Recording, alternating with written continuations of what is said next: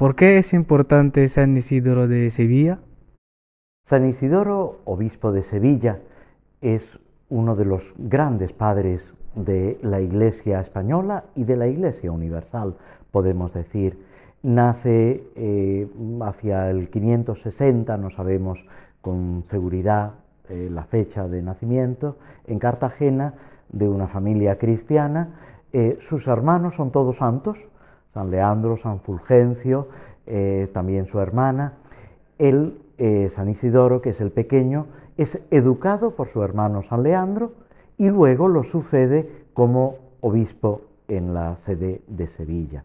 Y es muy importante no sólo por la labor que desempeña como obispo, sino también por la gran sabiduría, por sus escritos, por toda esa eh, enseñanza que nos ha dejado. ¿Qué relación tiene San Isidoro con la liturgia?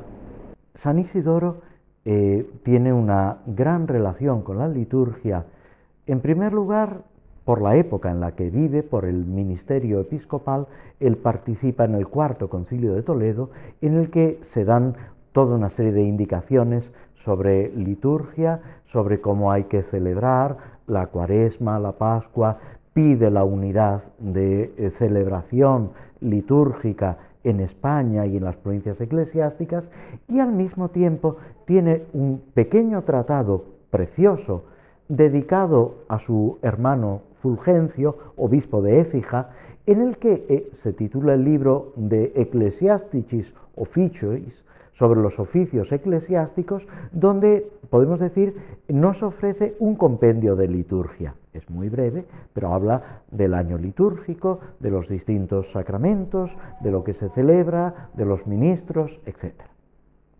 ¿Pero puede aportar algo San Isidoro a la iglesia actual? Sin duda ese conocimiento de la liturgia, esa dedicación que él tiene, uniendo esa centralidad de Jesucristo, esa importancia de los sacramentos y al mismo tiempo otro aspecto importante de San Isidoro es esa caridad con la que él vive, que él transmite a los que están cerca de él. Todo esto lo tenemos que percibir recopilando podemos decir, sus enseñanzas e intentando acercarnos a lo que él vive en la liturgia y en los sacramentos.